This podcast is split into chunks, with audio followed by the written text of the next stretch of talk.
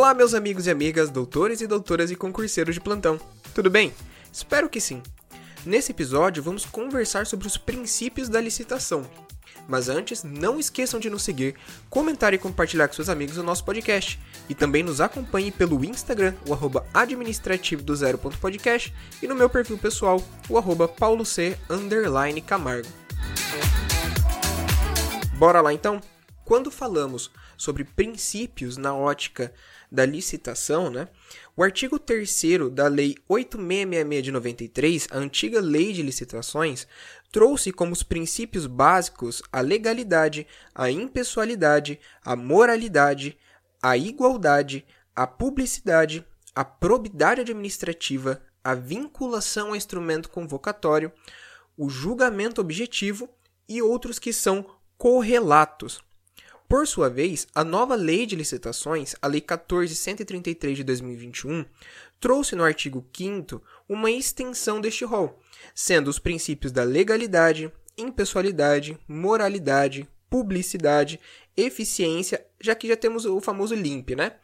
que mais? O interesse público, a probidade administrativa, a igualdade, o planejamento, a transparência, a eficácia, segregação de funções, motivação, vinculação ao edital, julgamento objetivo, segurança jurídica, razoabilidade, competitividade, proporcionalidade, celeridade, economicidade e desenvolvimento nacional sustentável.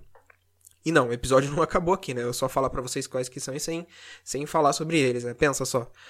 Pois bem, Vamos lá, eu sei que é um rol extenso, tanto do 8666, né, da lei antiga, quanto da lei nova, mas vamos devagarzinho que a gente consegue pegar, tá bom?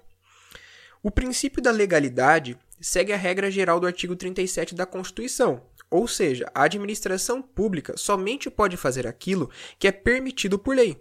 Se não há previsão, não há legalidade no ato. Nas palavras de Irene Patrícia Nohara, a legalidade administrativa prevista no caput do artigo 37 da Constituição é mais restrita do que a legalidade para o cidadão, pois enquanto este pode tudo aquilo que não lhe é proibido, a administração só pode o que é permitido por lei. Então aqui temos o princípio da legalidade. Um ponto importantíssimo que a Nohara destaca em sua obra é que o informalismo ou formalismo mitigado previsto na Lei Geral de Processo Administrativo não se aplica aos procedimentos licitatórios. Tá, mas como assim? O informalismo que ela se refere trata-se de princípio segundo o qual os atos do processo administrativo não dependem de forma determinada, senão quando a lei expressamente a exigir. Pois bem, por se tratar de procedimento concorrencial, a licitação deve obedecer ao formalismo, possui forma para o seu correto procedimento. E a clara previsão deste formalismo está na Lei Antiga Licitação, em seu artigo 4 parágrafo único, o qual prevê que o procedimento licitatório previsto nessa lei caracteriza ato administrativo formal, seja ele praticado em qualquer esfera da administração pública o formalismo, por sua vez, deve ser sopesado no caso concreto, podendo ser mais rígido ou mais leve conforme cada caso, obedecendo aos princípios da igualdade e da competitividade. Visto os princípios da legalidade e da formalidade, vamos agora para a impessoalidade. Aqui estamos diante da impessoalidade do agente público. No procedimento licitatório, o agente público deve se afastar de qualquer conduta que mostre parcialidade ou favoritismo e de qualquer busca por interesses próprios e de terceiros.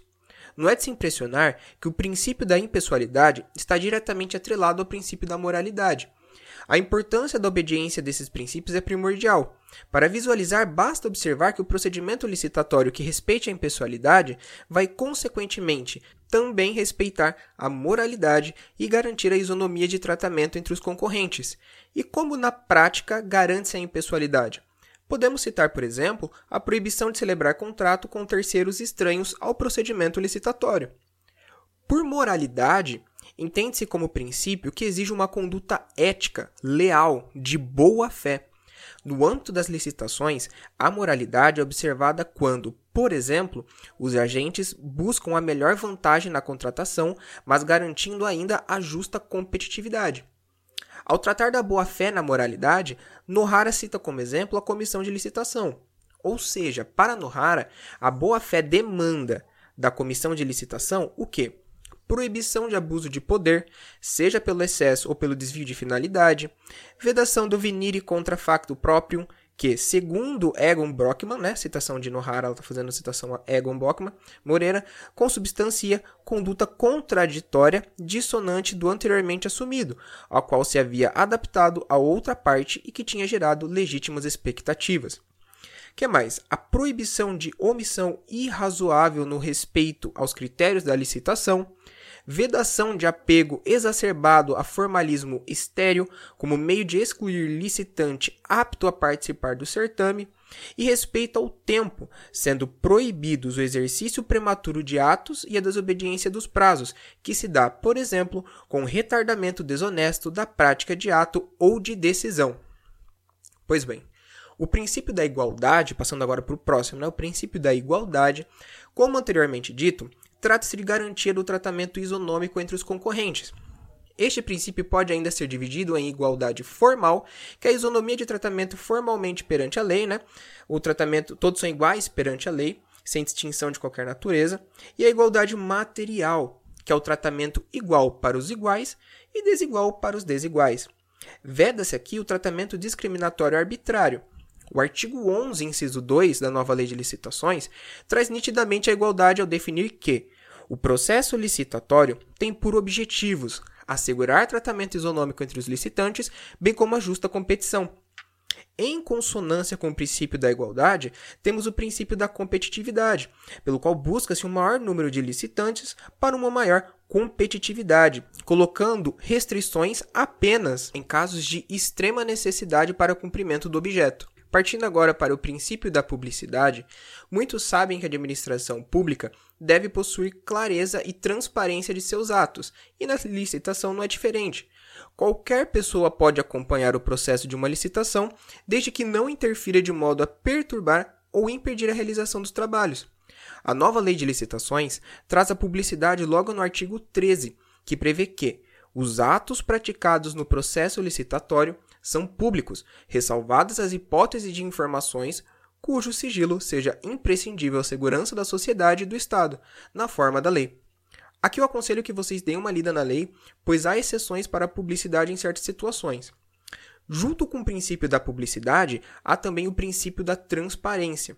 Enquanto o princípio da publicidade garante a divulgação pública da informação, a transparência garante a clara informação, de forma compreensível da informação. Para entender o princípio agora da probidade administrativa, podemos começar com a etimologia da palavra. Vamos pegar a palavra probidade e dividir em duas, se podemos assim dizer, né? Probo e o sufixo dade, né? Probidade, probo e. Probo significa íntegro, honrado, honesto. O sufixo dade deriva do latim e está atrelado à ideia de qualidade, modo de ser. Juntando, temos um modo de ser íntegro, ou uma integridade no modo de ser. E é exatamente isso a ideia do princípio da probidade administrativa. Trata-se de princípio pelo qual tanto o procedimento licitatório quanto, principalmente, os agentes públicos devem adotar uma postura íntegra, honrada, honesta, sob pena de responder por improbidade, sem prejuízo de ação penal cabível. Há ainda que ressaltar que não somente o agente público pode responder por improbidade, como também aquele que induza ou concorra para a prática de ato de improbidade ou dele se beneficie sob qualquer forma, direta ou indiretamente, ainda que não seja agente público. Notem, pessoal, que eu tentei aqui viajar pelas duas leis, tanto a lei antiga quanto à nova lei de licitações. Então, vai ter casos em que eu cito uma, mas complemento com a outra, um princípio que está em uma é, que complementa o princípio que está em outra. Então, eu estou lendo ali, eu estou trazendo para vocês princípios que estão em ambas as leis de licitação, tá bom?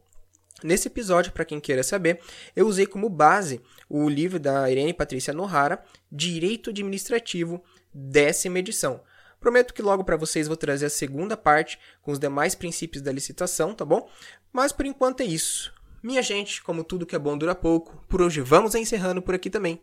Mas me diga, gostaram do episódio de hoje? Sigam o nosso podcast em todas as plataformas disponíveis e venham nos dar sua opinião quanto ao tema, ou então sugestões para os próximos episódios no Instagram, arroba administrativo do zero.podcast e no meu perfil pessoal, o arroba pauloc, Camargo. É isso, meu povo, um forte abraço e até a próxima.